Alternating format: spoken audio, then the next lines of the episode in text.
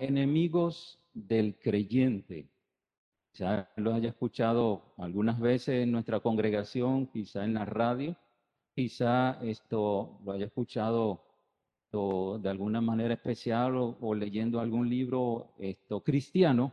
Y en realidad eh, sí es verdad, pero me gustaría en cierta forma hacer un repaso, pero sobre todo que podamos absorber que en cuanto a estos principios que Dios ha mantenido en su palabra, no es solamente para, mm, para, la, para el tiempo en que se escribió, sino hoy día también. Uno de los pasajes bíblicos, esto el apóstol eh, Pedro creo que fue, dice, aún Pablo, aún está, aunque ya comenzó el espíritu de iniquidad. Dice, el anticristo ya está presente. Ah, el gobernador de las tinieblas existe ya.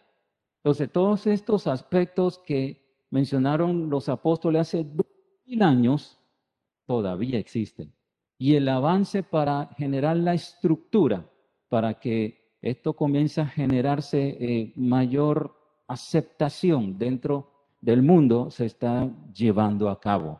Me estaba acordando, antes de venir para acá, de una pequeña historia que sucedió en los Estados Unidos, en una dulcería, donde eran uno de los mejores eh, lugares de repostería donde se esto, realizaban las, bueno, los dulces, ya sea para matrimonio, 15 años, esto, y, algunas otras actividades, y llegó una pareja. ¿Y cómo conocían el buen criterio y el buen sabor de, del dulce, fueron a visitarle y le dijeron, queremos un dulce para nuestra boda. ¿Y para qué fecha es? Y ahí le mencionaron la fecha. Pero algo distinto eran los visitantes. Eran dos hombres que se iban a casar. Y los dueños de, la dulcería eran cristianos. Y la ley en el estado donde se encontraba mencionada, mencionaba, no se puede hacer acepción de personas. Si decían, no lo vamos a hacer porque no creemos en ese tipo de matrimonio, estaban faltándole a la ley y iban a recibir multa. Y si decían que sí, estaban diciendo, nosotros apoyamos este tipo de boda. ¿Qué tuvieron que hacer? ¿Cuál de las dos? ¿Recibir la multa o entregar el pastel? ¿Cuál de las dos? Decidieron cerrar la panadería. Los dos, para ellos estaban correctos. Si pago la multa, estoy diciendo, esto, la ley es correcta. Y si le entregaba el pastel, le está diciendo, esta práctica es correcta.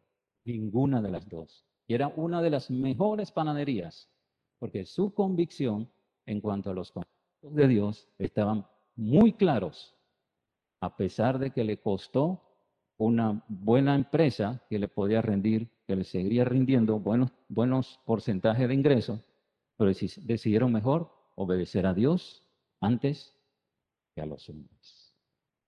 Esto es lo que está pasando hoy día, lo que está ocurriendo a nuestro alrededor, que a pesar de, de que todo se va formalizando y pareciera que esto generalmente nuestros abuelos están observando los diferentes cambios y además de que lo que nosotros hoy día como adultos eh, conocíamos, ahora es mucho más acelerado la proyección que se tiene hacia el mal. Y por ello tengo el deseo de mostrarle esta enseñanza. Y iniciamos entonces dentro de los enemigos del creyente, el mundo.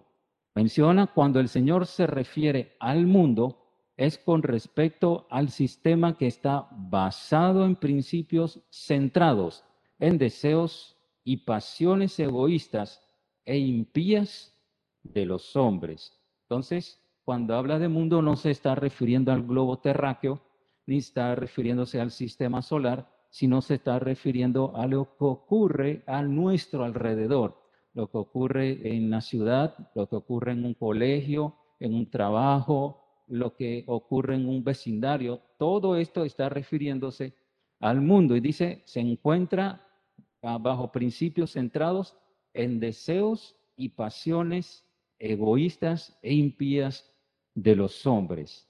Generalmente, Cada uno de nosotros, los millones de personas que existimos, sabemos que somos pecadores, pero algunos tenemos una tendencia en cuanto a lo que llamamos permitivo o correcto, entre comillas, porque no le damos tanta valorización como Dios la da, en poca palabra, acepto mi falla y seguiré haciéndolo, pero cuando otro está practicando algo que tengo mucho desagrado, a este le castigo, lo rechazo porque está con, una, con un criterio, con una convicción de practicar algo en la cual el Señor dice que está mal, pero lo que yo realizo es por medio de equivocaciones o prácticas que realmente no puedo vencer.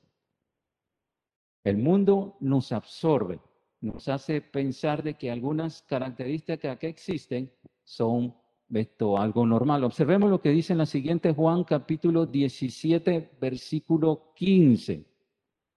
El, Señor Jesucristo, cuando estuvo orando en el monte Getsemaní con, con nuestro Dios Padre Celestial, Él le mencionó acerca de sus once apóstoles en ese momento. Y en Juan 17, 15 dice, no ruego que lo quites del mundo, sino que los guardes del mal. Le está diciendo, ya yo me retiro de este mundo dentro de poco tiempo, luego que resucite, Padre. Pero no, no deseo que ellos se vayan conmigo, sino que se mantengan en este mundo para que lo que yo les he enseñado también se lo enseñe a las otras personas. Y el Señor menciona, ellos van a quedarse en este mundo, van a observar y van a categorizar, así como ser sensibles al mal que existe en este mundo. Pero, ¿cómo se puede observar el criterio en cuanto a, las acciones de este mundo? Uno, si Dios dice que no nos quite del mundo, no está haciendo referencia a que debemos aislarnos, que debemos estar en una casa donde no debiéramos salir para no contaminarnos, esto no es necesario acudir a un lugar donde solamente se reúnen personas que tienen el mismo concepto de servicio a Dios y se encuentran claustrados en ese, en ese lugar para evitar la contaminación. Es cierto que brindará una buena ayuda para esto no absorber los males que se van generando, sino que toma la decisión de estar fuera de ella. Pero el Señor dice, sí quiero que se queden, deseo de que permanezcan en este mundo, pero guárdalos del mal, guárdalos de las dificultades, de los problemas y de los enemigos. Y la B dice, sino que la travesía en el mundo como creyentes pueda ser para compartir la palabra de Dios, que pueda decirle a las otras personas, Dios vino a este mundo, Jesús vino a buscar y a salvar lo que se había perdido. Entonces, Dios dejó a los cristianos a los apóstoles inicialmente para que nos hiciéramos contacto con el resto de las personas. ¿Cómo usted aceptó al Señor? Con un cristiano. ¿Y si el cristiano se hubiera quedado en casa? Eso es lo que estamos haciendo nosotros. Queremos tener el criterio de apartarnos de aquellas personas de una manera simbólica dando a comprender de que nos reunimos en un trabajo o en un lugar donde existen otros que no son creyentes y hacemos un, una pantalla para que no, no nos contagiemos de ellos. El Señor dice, compártele el Evangelio. Por eso los dejé aquí, para que le hable a los demás lo que significa ser salvo, lo que significa que reconozcan a Cristo como su Salvador personal. Entonces el Señor nos dejó en este mundo no para contaminarnos, sino para tener una proyección de que la razón de la existencia de cristianos en este mundo es compartir la palabra de Dios. Y observemos, mientras más adeptos se encuentran aceptando las costumbres de este mundo y la guía del poder de las tinieblas, va a ser mayor cantidad del mal que del bien. Y si nosotros no compartimos el Evangelio, el nivel de la fortaleza espiritual en este mundo va a disminuir mucho más y centrándose solamente en los que estamos actualmente como cristianos. Poco a poco cada uno de nosotros dejará de existir y este nivel de poder espiritual va a ir desapareciendo. porque nosotros que debiéramos compartir, hablarle a las personas, no lo estamos haciendo. He observado que a través de, las oraciones se, se solicitan dos cositas. Uno, por su salud, por su salvación. Cuando se alivia, cuando la persona esto ya sale de, de la enfermedad, ¿qué sucedió con la segunda parte? Ya no existe. Tenemos una premura de que antes que fallezca necesita conocer la verdad. Pero si no fallece, tiene un tiempo extra para compartirle. ¿Sí? Podemos seguir teniendo el contacto. ¿Cómo estás? ¿Cómo te sientes? ¿Estás mejorando? Quiero hacerte una visita. Quiero hablarte sobre algo importante. Si en realidad estamos con el deseo de que sean salvos, esta es una manera. Voy a cambiar el tiempo para que realmente puedan conocer la verdad. Así que Dios nos dejó en este mundo para esto, para compartir la palabra de Dios. Otra, otra sección más, está en Primera de Juan capítulo 2, versículo 16, y dice lo siguiente, porque todo lo que hay en el mundo, los deseos de la carne, los deseos de los ojos y la vanagloria de la vida, no proviene del Padre, sino del mundo. Como criterio esto, pequeño o resumido, en la parte inferior menciona, evita la, la influencia de amistades inconversas. ¿Por qué causa? Porque sus conversaciones y sus malas costumbres harán de que estemos pensando y comportándose como ellos. Inés está aprendiendo en lo que es, es, es bueno o es malo, principalmente con la música, ya que como tiene cierta tendencia, necesita ser más sensible en lo que realmente es bueno para Dios. Y esto tenemos vecinos que escuchan bachata, atrás escuchan rock, en otro lado escuchan esto, eh, ¿cómo se llama? Música típica, y menciona, ¿para qué ponen esa música? Vamos a buscar el radio y vamos a poner música de Dios. Ya saben que es algo malo. Hay que, hay que eliminar esa oportunidad. Y si desean, obren por mí, hermano. Yo estoy reparando televisiones y el muchacho que está al lado repara audio, equipos de sonido. Y las ocho horas son reggae trágica, trágicamente horribles, pésimamente mal.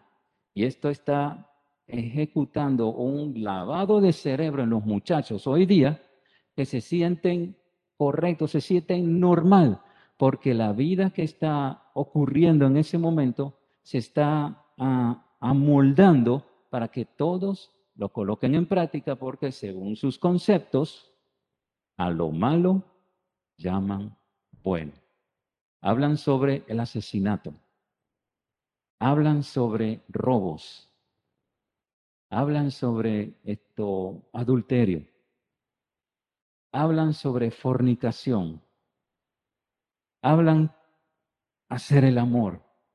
La gran mayoría, el 98% de las canciones trata de eso. Así que eso va haciéndole un cambio a los muchachos para decirle, esto es normal, esto es normal, no se preocupe. Pero como le mencioné, yo estoy al lado de él.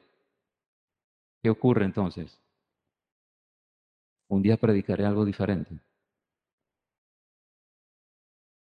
Dice el, dice el versículo pasado, sino que los guardes del mal. Necesitamos tener la mente completamente situada en lo que es correcto, en lo que es valioso. Estamos en este mundo, pero no somos del mundo. Todo nuestro alrededor cada día va esto inclinándose más al mal, destruyéndose mucho más. Y cada dos, tres meses escuchamos en un país, se levanta dentro de la constitución de la República de que ahora sí se puede hacer casamiento entre dos del mismo sexo. Creo que el último fue Argentina. Y está en proceso en Chile. Y en Costa Rica se está comenzando a situar esta, esta, esta acción. Por el momento, en Panamá está en pausa, pero no quiere decir que se quiera colocar en nuestra constitución. Sigamos luchando para que esto no se lleve a cabo. El siguiente menciona otro enemigo del creyente es la carne, nuestro cuerpo. Y el Señor menciona en Mateo capítulo 26, cuando estuvo con sus tres discípulos en el monte Getsemaní, velad y orad para que no entréis en tentación. El espíritu, la verdad, está dispuesto, pero la carne es débil. El Señor está mencionando, yo sé que ustedes tienen amor por mí, yo sé que ustedes quieren estar al lado mío para tener este tipo de compañerismo, este tiempo de comunión, para que se acuerden de que yo también necesito esto, que ustedes intercedan hasta mí. Pero su cuerpo estaba tan agotado, tan cansado de los, del vivir diario, que lo único que le quedó fue dormir. Tres veces fue el Señor a buscarle, tres veces estaba durmiendo. Eso es lo que nos sucede. Nuestro cuerpo lucha con la parte correcta que Dios nos ha brindado, que es el poder del Espíritu Santo en nuestras vidas. Pero mientras mayor cantidad de resoluciones en cuanto a práctica de este mundo, no estoy refiriéndose al pecado, sino a actividades diarias en las cuales somos responsables en practicar, ejercemos mayor influencia en nuestra parte eh, esto, física en este mundo que en la parte espiritual. Tanto entonces que cuando necesitamos tomar una decisión, necesitamos hablar nuestra vida a los conceptos bíblicos, nos costará mucho más y nuestra carne débil, no podremos luchar contra esto. Creo que la gran mayoría le acontece cuando estamos trabajando, no hay problemas, estamos activos, estamos realizando diferentes acciones, pero cuando llega el momento de orar o el momento de leer la Biblia, ¿qué pasa? ¿Qué sucede? Algunos se ponen a hablar en lenguas, ¿verdad que sí? Dios le entenderá, dice, abro en lenguas angélicas. ¿Hace, sucede eso? Acontece porque estamos formalizando un criterio personal de que es más valioso el tiempo que pasamos en, en ejercer nuestra responsabilidad en este mundo que pasar un tiempo con Dios. Observe lo que dice el siguiente versículo. En lo íntimo de mi ser, me deleito en la ley de Dios. Está mencionando, yo soy cristiano, eh, poseo el Espíritu Santo y el Espíritu Santo me invita a deleitarme en los principios bíblicos que Dios estableció en su palabra. Pero en los miembros de mi cuerpo, mis ojos, mi boca, mis manos, mis pies, que es la ley del pecado, está refiriéndose, yo nací pecador, Dice, esta ley lucha contra la ley de mi mente y me tiene cautivo. El Espíritu me dice, da un paso adelante. Busca las cosas espirituales. Sirve al Señor. Da de tu ofrenda. Toma un tiempo para orar. Estudie la Biblia. Esto es lo que el Espíritu dice, pero mi cuerpo dice, no quieres hacerlo. No lo puedes hacer. No puedes practicar ello. Y abajo menciona, Ningún hombre sabe qué tan malo es hasta que él intente ser bueno. ¿Qué menciona? Si tengo una línea de costumbres positivas y no me había dado cuenta de algo malo que estaba practicando y algo me menciona, mira, esto que estás haciendo no está bien. O la, la Biblia te menciona en su devocional, esto tienes que cambiarlo. O quizá alguna, algún alguna enseñanza, alguna, uh, algunas palabras de, de, de apoyo, de consuelo, me hace ver, esto que estoy haciendo no está bien. Cuando quiero dar el paso adelante, ¿qué sucede? Hay una presión que me dice, no, eso no está bien. Y hay que luchar porque esto que está correcto, necesito esto, extraer lo que pensaba que estaba bien e incluir lo que hace falta que yo inicie como práctica. Entonces, este es el problema de la carne. Deseo hacer el bien, deseo practicar lo que Dios quiere que ejerza en este mundo, ya que el poder que me ha dado el Espíritu Santo me lo ofrece, mi cuerpo dice que no. Pero el apóstol Pablo allí mismo en Romanos 7 dice, lucho y lo pongo por servidumbre, en pocas palabras, intento aplastarlo, pisotearlo para que no, em, esto no me gobierne mi vida. Pero mientras más lo intento, difícil se me hace.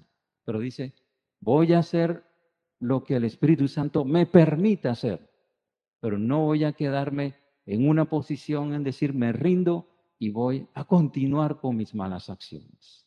Él dijo, pongo mi mirada en el cielo, pongo mi mirada como meta al Señor Jesucristo. Y al final dijo, he acabado la carrera, guardé la fe. Señor, lo que me mencionabas que tenía que practicar, ya lo hice. Ven a buscar. Quizá a nosotros todavía nos, nos pasa, nos falta un trecho largo, un caminar muy extenso para que algunos criterios necesitemos cambiarlo. Todos nosotros somos pecadores, todos nosotros necesitamos hacer un cambio ya que nacimos con pecado, nacimos con criterios en los cuales dentro de nuestra familia se observó como algo normal, pero luego como creyentes estas acciones no son correctas. Porque Dios lo menciona. El siguiente, la siguiente diapositiva, hablando de la carne, dice Primera de Juan 1, 8 y 9. Dice, si decimos que no tenemos pecado, nos engañamos entre hermanos, entre familia. Yo mismo me engaño y la verdad no está en nosotros. Está mencionando, si reconozco que estoy haciendo algo malo y genero en mis palabras dos cosas, excusas, sabiendo de que está mal con lo que me acaban de mostrar y enseñar, mencionando de que hubo otras circunstancias externas que me impidieron obedecer lo que Dios me estaba mandando a realizar. Dios le dijo a Adán, no coman de este, de, este, de este fruto. Y cuando sucedió la tragedia, yo no fui, fue la serpiente. Y cuando Adán comió, excusa, yo no fui, fue la mujer que me dijo. Generamos excusa para no responsabilizarnos del mal que estamos nosotros practicando. Y le decimos, está bien, pero fue por otra acción externa y seguramente no lo hice de manera esto, de manera ah, consciente para que tenga yo que confesar algo. Y segundo,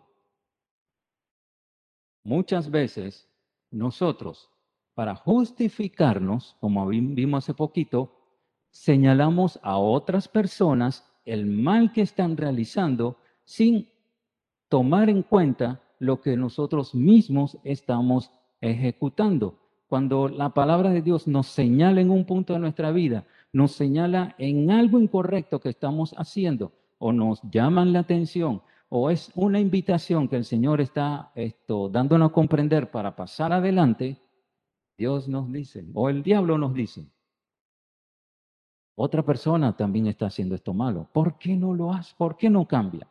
¿Por qué no señalan a este hermano? ¿Por qué no señalan a esta, a esta sierva para que cambie? ¿Por qué yo tengo que cambiar? Dice este pasaje en la Biblia, si yo creo que no he pecado, yo mismo me estoy engañando. No estoy engañando al que esto invita a hacer cambio, no estoy engañando al que al predicador, no estoy engañando a aquel que está dando la enseñanza o no estoy engañando a uno que dice en su palabra. Me estoy engañando yo mismo. Y la segunda parte de este pasaje bíblico muy conocido dice, ahora que entiendo, o mejor dicho, voy a cambiar los aspectos de la contradicción en cuanto a la palabra de Dios, voy a confesarlo y voy a decirle al Señor. Dice esto el apóstol o dijo salmista David, dice, en pecado me concibió mi madre. Dice el apóstol, dice David también, esto dice, límpiame con hisopo y seré más blanco que la nieve. Salmo 51 habla sobre su pecado y cada aspecto del versículo no menciona que la culpable fue Betsabé, que el culpable fue el capitán, que el culpable fue esto, la circunstancia. Le dice, contra ti he pecado, solamente contra ti. Y dice, yo tengo la culpa. Señor, perdóname y lávame más y más de mi maldad. Así que si comprendemos que hemos hecho algo malo, los dos criterios de las excusas y valorar que las prácticas malas que generan otro impiden de que no confesemos nuestros pecados, no estamos engañando a nosotros mismos. Pero si el Señor nos hace ver que estamos mal, Dios está dispuesto a perdonarnos. Ya lo sabe. En Mateo que acabamos de ver, Mateo, esto, ¿qué tal el Señor con los apóstoles? Dice, la carne es débil. Ya yo sé lo que le está pasando. Ustedes todo el día estuvieron conmigo y están agotados, están durmiendo. Yo entiendo de que ustedes fracasan. Yo entiendo de que ustedes fallan. Y el Señor dice, yo sé que a pesar de que son cristianos, a que tengan el Espíritu Santo, ustedes van a fallar. Si el apóstol Pablo dijo, no puedo, ¿cuánto más nosotros, verdad? Que somos esto menor en categoría, somos personas en las cuales tenemos un ambiente totalmente diferente, pero sobre todo un menor grado de comunicación y de devoción hacia Dios, cuántas, cuántas males, cuántas, cuántos quebrantamientos de la palabra de, de Dios hacemos cada día. Así que cada día que nos levantemos o nos vayamos a acostar, confesemos ¿Qué dice el Padre nuestro? Padre nuestro que estás en los cielos, santificado sea tu nombre. ¿Qué sigue? Ven a tu reino y al final, perdónanos nuestros males. Yo estoy pecando. Y abajo dice, confiesa de una vez toda clase de pecado para obtener su perdón recibir limpieza y renovar mi comunión con Dios. Eso es lo que dice el versículo 9.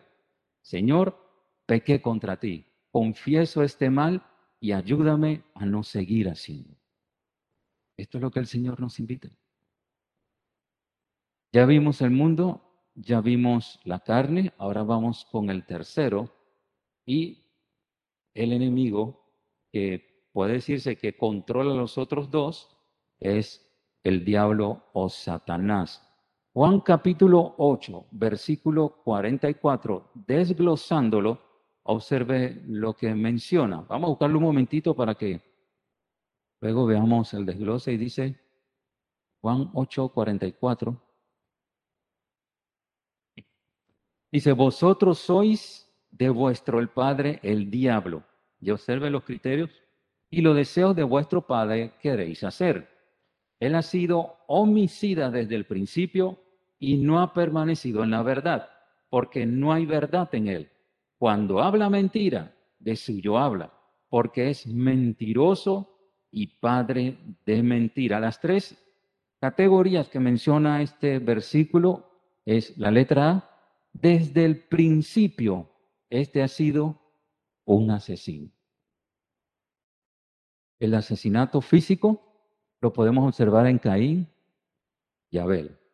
Y el asesinato espiritual que habla sobre separación o muerte fue él mismo en el huerto del Edén.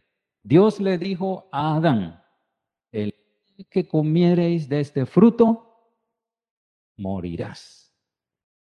¿Quién es el autor del asesinato?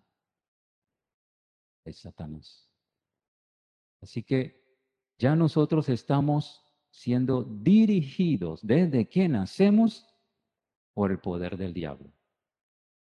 Ya en el cerebrito de cada bebé que nace, ya está completamente esto programado para ejecutar acciones pecaminosas donde habrá inclinaciones según lo que las decisiones que tomen y por supuesto algunas circunstancias familiares o esto, ambientales que le hagan tomar esa decisión, pero todos tenemos una parte moral, una conciencia que nos hace reconocer lo que es bueno y lo que es malo. Así que primera sección de lo que el diablo es, es asesino, destruye, mata, divide, no permite de que exista unidad.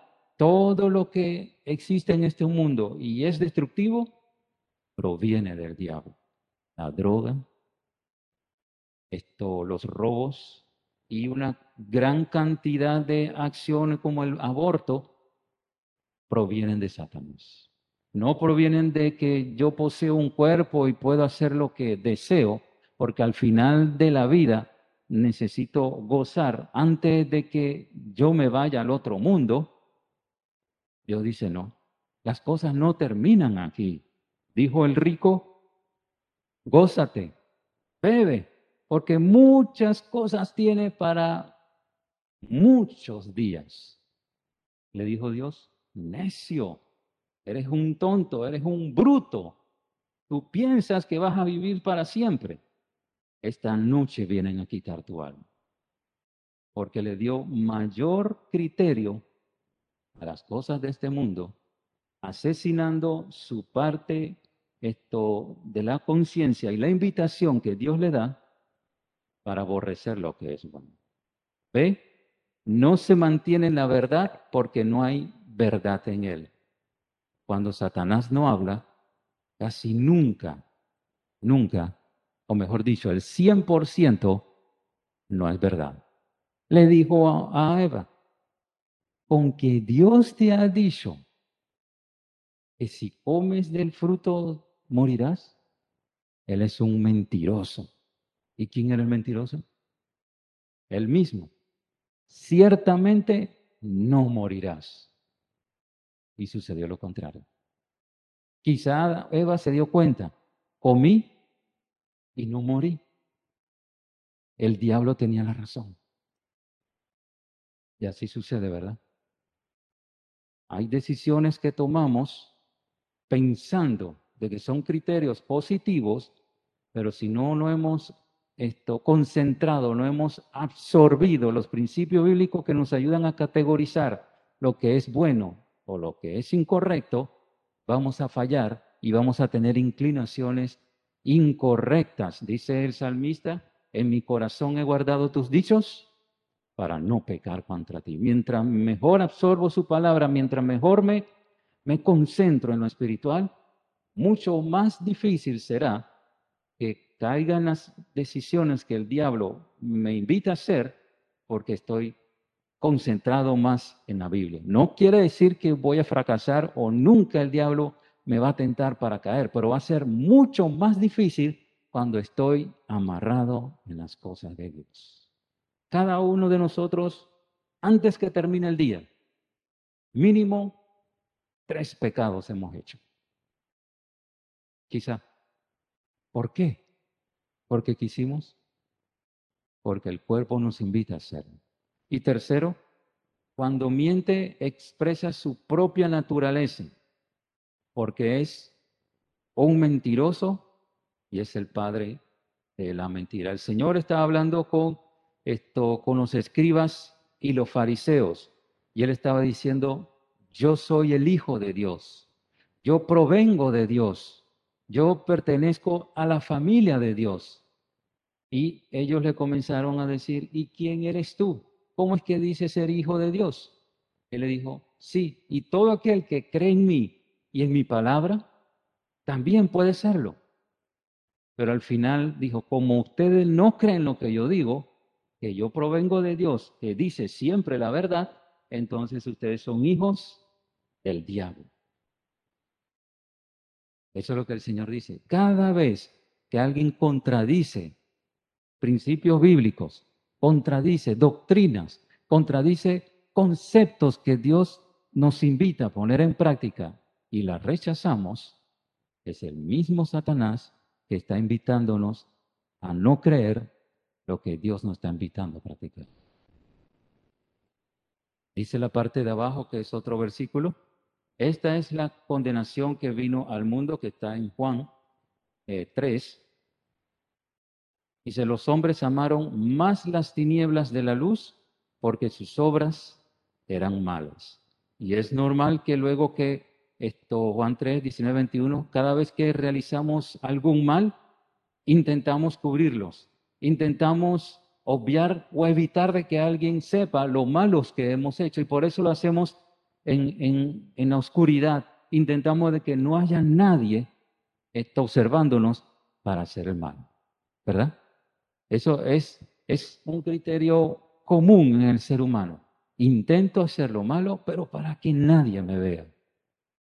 Y el versículo 21, más el que practica la verdad, el que coloca en práctica en su vida la palabra de Dios, viene a la luz para que sea manifiesto que sus obras son hechas en Dios. Dice, si, soy cristiano, si reconozco que Jesús es mi Salvador, no voy a ir ocultándome.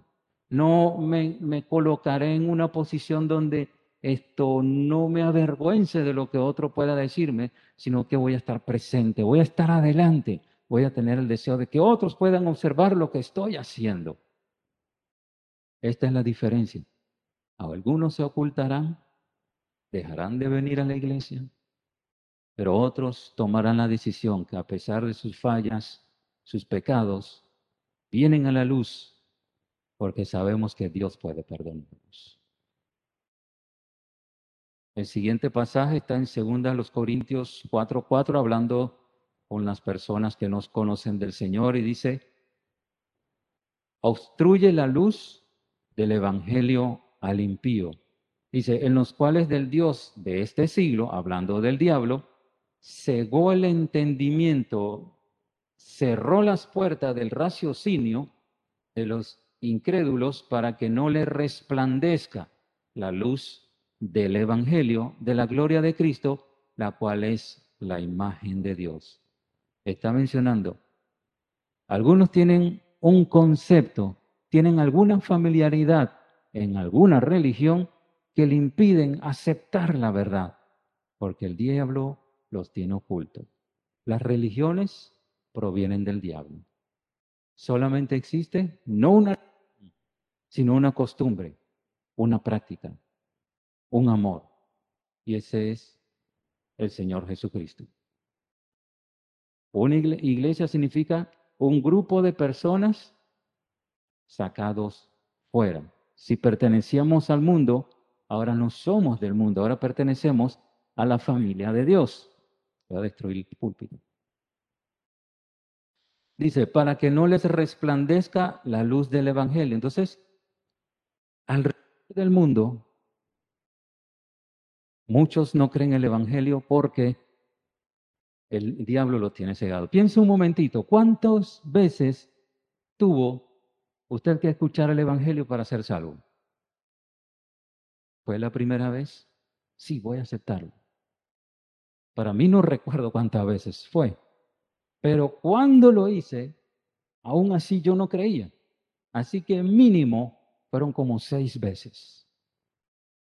Mi mente no es cerrada, estaba actuando a la manera en cómo trabaja una mente de lógica, de raciocinio en cuanto a lo que existe en este mundo. Pocas palabras de acerca de la parte esto, de licenciatura o de ingeniería, de, de la ciencia. Entonces, seis veces mínimo, porque el diablo me tenía cegado, pero me abrió las puertas y me dio a comprender, por gracia soy salvo. No debe haber uh, una respuesta, no debe haber una ejecución de una actividad física para comprender que realmente soy salvo. En pocas palabras, nuevamente como el raciocinio me, me invita a decir, una acción es toda reacción, cuando acepto a Cristo, ¿cuál es la reacción? No hay ninguna. Solamente por fe. Sin fe es imposible agradar a Dios. Me costó aprenderlo, me, me costó saber ese pedacito. Dejé a un lado el raciocinio para aceptar los principios de Dios. Y esto es lo que pasa. No sé cuántas veces usted escuchó el Evangelio. Si fue la primera vez, amén por él. Quizá las tribulaciones, los problemas le invitó a acercarse más. Y a otros quizá le costó un poquito. Pero de todas formas, gracias al Señor que lo permitió hacer. Y el último está en 2 Tesalonicenses 2, 4, al penúltimo, y dice, el cual se opone y se levanta contra todo lo que se llama Dios o es objeto de culto, tanto que se sienta en el templo de Dios como Dios, haciéndose pasar por Dios. Primero, es un opositor. Todo lo que queremos hacer, todo lo que un creyente desea hacer para servir al Señor, actuar para que el Evangelio esto continúe expandiéndose o de ejecutar alguna acción positiva hacia el Señor, Él se opone. Excusas aparecen, responsabilidades se, se integran a nuestra vida y rechaza toda práctica cristiana que necesitamos practicar, que debemos ejecutar. Dos, rechaza la adoración a Dios. Dice, se levanta contra todo lo que se llama Dios o es objeto de culto. No desea que nosotros cantemos. No desea que nosotros leamos la Biblia. No desea. Es un opositor. Toda la vida cristiana el diablo quiere opacarla, quiere destruirla para no ponerla en práctica. Y medite usted mismo. Mientras estuvo los cultos virtuales, y gracias por lo que están eh, eh, aquí, mientras estuvimos el 100% en casa y mencionaba el hermano director, vamos a cantar este himno, ¿qué hacía usted? Estaba la, la palabra, la letra de las estrofas. ¿Qué hacía usted? Dice allí, rechaza la adoración a Dios. Amén. Todo lo que un cristiano desea hacer, el diablo le dice, no lo hagas. Así que podemos nosotros pensar que eh, la reprimenda que le dio Dios a Pedro cuando dijo que eso no te pase, que le dijo, aléjate de mí, porque lo que estaba creyendo que era correcto, Dios le, eh, mencionó a Pedro, está mal. Están pensando en ti mismo y no en las cosas de Dios. Cuando tenemos esto, las clases o las predicaciones, los cultos virtuales, coloquémonos en nuestros asientos, cantémosles al Señor, alabemos al Señor, le hagamos la lectura bíblica. También dice usurpador. Esto elimina el puesto de Dios y se coloca en el lugar de Él. Quiere destruir, quiere hacer daño y nos quiere hacer pensar desde aquí nosotros estamos adorando es a Dios cuando realmente es en Él mismo. ¿Cómo? Cuando usted recibe su quincena, ¿qué es lo que primero usted piensa? La deuda del banco, la comida, la luz, las necesidades de casa. ¿Y la ofrenda? Alcanzó. Hay otros dioses primero. Usurpa el puesto de Dios. Y por eso no hay ofrendas. ¿Verdad que sí? Dice, ¿no ven los lirios del campo? Yo lo hice. ¿No ven las aves? Le doy de comer. ¿Ustedes no valen más?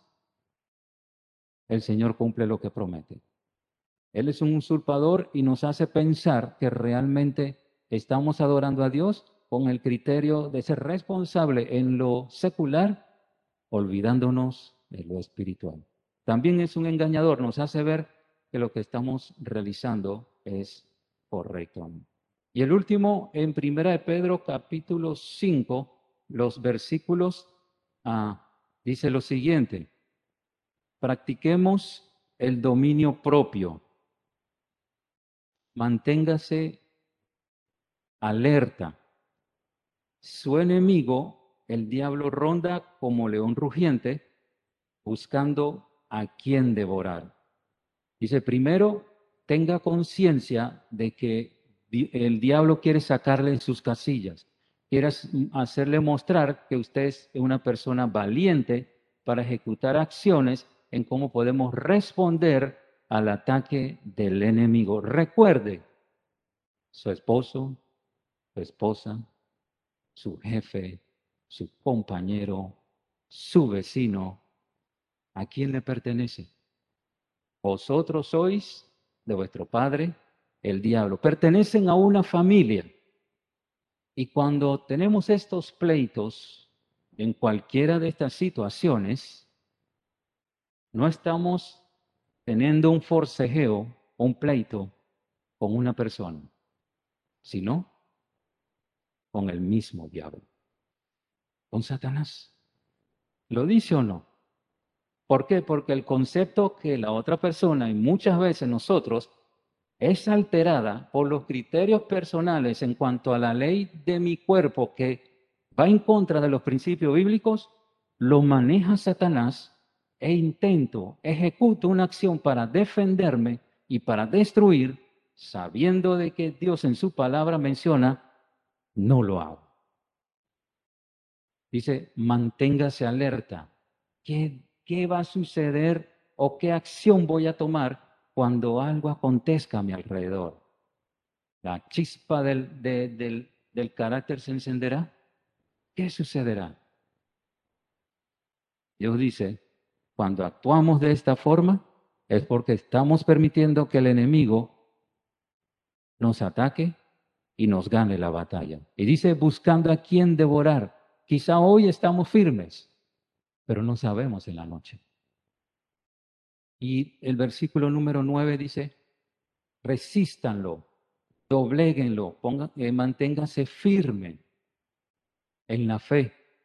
Mientras más, hermanos, nos aferramos a la palabra de Dios, mientras más absorbamos los conceptos, cuando vemos cómo es la manera que Satanás quiere atacarnos, busquemos principios bíblicos. Dios le mostrará una palabra de alguna cita de algún capítulo y usted utilizará la concordancia y dirá, Señor, este versículo me da fuerza, este versículo me va a dar ayuda. Ayúdame a confiar en esto. Ayúdame a que Satanás no gane la ventaja. Yo quiero aferrarme a este pasaje bíblico. ¿Es usted así? Dice, manteniéndose firme. ¿Cómo usted responde? Cuando existen problemas. La Biblia casi nunca la abre. Actúa con un carácter explosivo que atacará a la otra persona. hermana una vez dijo, estoy durmiendo con Satanás porque mi esposo no es cristiano, dice.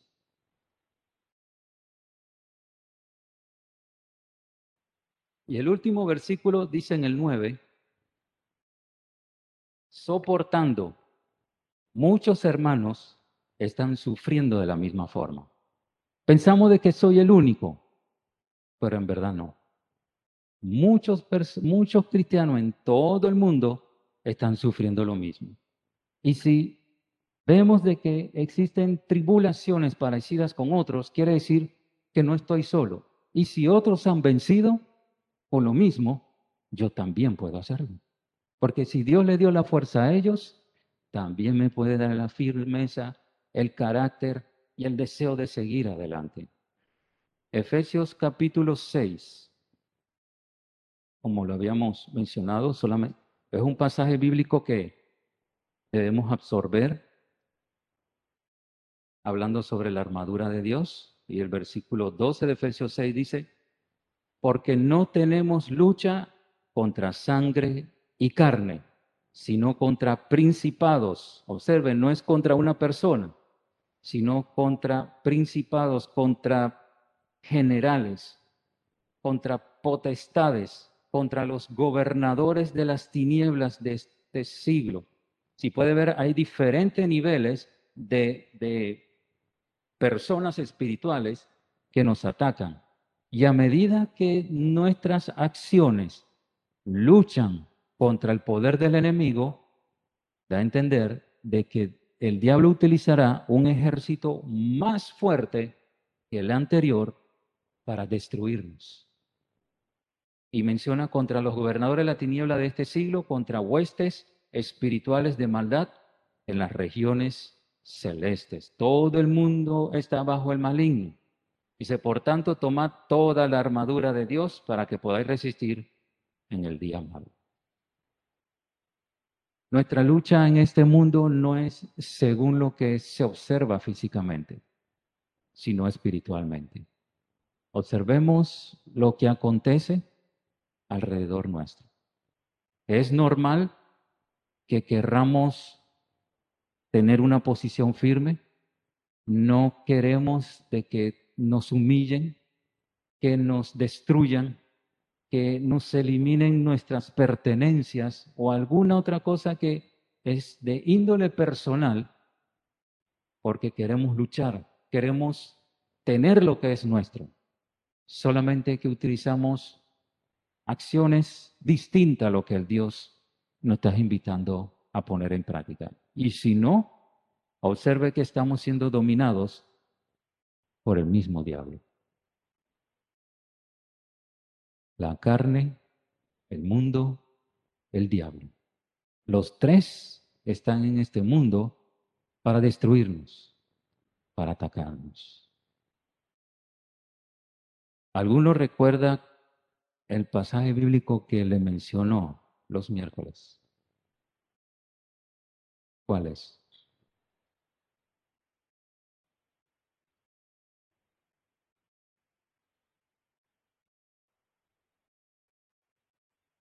Ese pasaje habla sobre esto mismo.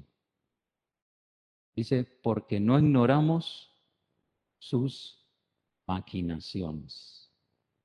El apóstol Pablo dijo, estamos predicando, pero sé que el impedimento viene por el mismo diablo por el mismo Satanás. Y si le estoy invitando a que oren por eso, es porque siento el poder del enemigo en mi vida. Quiere destruir, quiere hacerme daño. Ore por eso. Estoy siendo perseguido. Quiere destruirme. Ore por eso. Es en sí diferentes lugares, en casa, el trabajo, los compañeros, todos los días. Ore por mí. Tiempo difícil. Dificultad sin número. Pero no soy yo, sino la gracia conmigo. Dios me ha permitido seguir adelante. Ha permitido luchar. De, de no... Mm, de que no gobierne estos problemas en mi vida. Pero quizá alguno de ustedes está pasando por lo mismo. Coloque a Dios en el lugar que se merece. Él le dará las fuerzas, le dará las energías, le ayudará a dar pasos adelante para decirle, Señor, voy a tomar esta decisión. Tú eres importante. Todo lo que consideraba valioso, ahora veo que es mi propio criterio que pienso que es más importante. El trabajo, el dinero, la casa, la familia, aunque todo esto es importante, hay algo más importante. Buscad primeramente el reino de Dios y su justicia. ¿Por qué no se lo pide al Señor esta mañana? Señor, He estado derrotado mucho tiempo y de seguro tendré más. Pero primero me acusaré a mí mismo de fracasar en mi vida como creyente. No le daré excusa a otro o ejecutaré similitudes a que otros están realizando actividades peores que la mía. Si no, voy a decir, Señor, contra ti he pecado, solo contra ti. Acérquese a Dios, porque Él es fiel y justo para limpiarnos de todo. Vamos a orar. Señor, gracias por tu palabra. Gracias porque nos abre las puertas, nos abres los ojos, porque sí nos resplandece la luz del Evangelio al ver que realmente, Señor, tú estás con nosotros. Señor, tú conoces nuestras debilidades, nuestras dificultades, y es normal, como hizo Pedro para atacar cuando veía de que estaba esto en problemas de lo que podía acontecerle a nuestro Señor. Pero el Señor dice, no, así no se arreglan las cosas. Ayúdanos de igual forma que el ímpetu, el carácter, el, la acción destructiva hacia el prójimo vaya eliminándose. Mejor arreglar las cosas como debe ser. Dice la blanda respuesta, quita la ira. Pero la palabra áspera hace subir el furor. Más problema trae. Hay Señor, a confrontar de una manera sabia a las personas para sentarnos, para conversar en todos los aspectos de nuestro compañerismo en este mundo, para que la gente vea de que realmente somos cristianos. Tú, Señor, harás la obra. Tantas historias en la Biblia que mencionan el poder que hiciste para que el enemigo quedara vencido. Ayúdanos a creer en esto. Cada uno de mis hermanos aquí y en, la plataforma están escuchando esto. Danos la fuerza, porque sabemos de que mayor es el que está en nosotros que el que está en el mundo. Gracias Señor por darnos fuerzas y ayúdanos una vez más a amarte como tú te mereces. En el nombre de Jesús. Amén.